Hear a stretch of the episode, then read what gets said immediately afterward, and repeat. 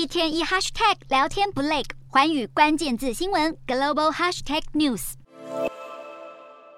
日前才高调邀请美国电视名人金卡戴珊大开犯罪实境 Podcast 的音乐串流平台 Spotify，现在传出快要大砍十一个原创 Podcast 系列节目，而且还要裁员。Spotify 今年第二季财报确实活跃使用人数等有所成长，而且高于预期，但还是背负一点九四亿欧元的亏损。Podcast 业务同样没有赚钱，只好解雇大约百分之五的 Podcast 部门员工，而这股裁员潮早已蔓延。梦想成真会不会变成梦碎？因为彭博社报道，英特尔最快将在十月二十七日，也就是发布第三季财报时，宣布要针对行销和业务等部门裁员多达百分之二十。都怪 PC 个人电脑销售放缓，拖累处理器的市场需求，加上竞争对手超微 AMD 来势汹汹，大抢市占率，使得英特尔第三季营收预估可能下滑近百分之二十。现在不得不调整业务，好改善获利。其实不止英特尔，币圈同样很头痛。